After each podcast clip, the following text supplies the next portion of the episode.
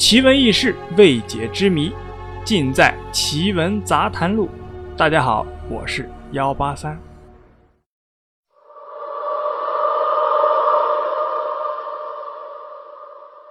风水之事，自古以来都让很多人相信。有人借宝地腾飞，有人因风水而落魄。今天啊，幺八三就给大家讲一起民间祖坟。真实的风水故事，在两千年的时候，安徽省有一个叫彭楼村的地方，有姓彭的两兄弟。这两个兄弟啊，是村里啊最开始跑大车、搞运输的，也因此啊而发家致富，过上了真正的小康生活。而当时的小偷啊，那也十分的多，而这些小偷呢，当然也喜欢偷大户的人家。由于彭家两兄弟经常外出跑车不在家，而且那个年代啊，村里啊都喜欢把现金藏在家里的某个地方，用起来的时候方便啊。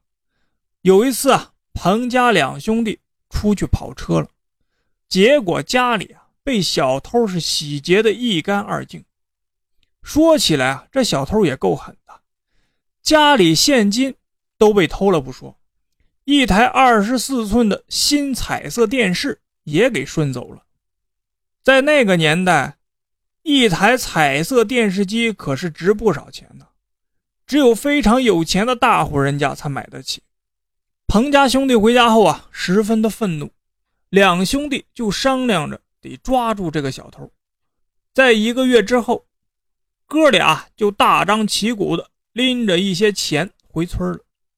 还故意给村里的很多人都看到了。第二天，兄弟俩就又出去了，但是这哥俩实际上是把车开到村外的某个不起眼的地方停着，然后等到傍晚就悄悄的回村了。回村之后，就在村子后面的玉米地里啊待着不出来，等到晚上八点了，就翻墙回家躲了起来。等到夜里一点多，小偷啊，那是果然来了，被提前准备好的兄弟俩给活捉了，然后就是一顿的毒打，送到了警察局。但是这事情没结束，两个小偷进去之后，由于某些原因而在里边死了一个，而死掉的这个小偷的父亲，竟然是方圆十几里十分有名气的风水师傅。很多大户人家家里有事都找他来看看，但是这个风水师傅也不知道自己儿子干这个勾当啊，否则就算把他的腿打断，也不能让他去偷啊。不管怎么说，可儿子死了，老师傅啊就将这个仇记在了彭家兄弟的身上，结果彭家兄弟没过一个月就出事了。兄弟两个出去跑车的时候，由于啊这趟活很近，就在隔壁县，于是啊就带上了各自的儿子去了。十岁左右的孩子好奇心也强啊，死活都要跟着爸爸出去转转。哥俩想，反正也不远，就带上了。听说啊去之前，老大彭华的媳妇儿一直都是心神不宁的，总觉得有事情要发生，就劝了两个孩子好几次。不要让他们去，最终还是没有劝住。就在当天晚上，大车在路上突然刹车失灵，翻到了沟里去了。结果就是车毁人亡，叔侄四个人全都没了。两个媳妇啊，那是哭得死去活来的。家里的公公早就因病去世了，就剩下一个婆婆了。这下家里啊，直接剩了三个寡妇，绝户了。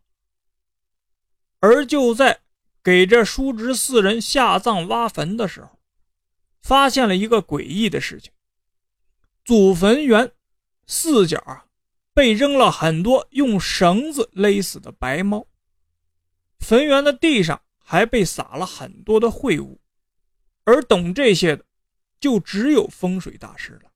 于是，愤怒的彭家人就去了风水师家里。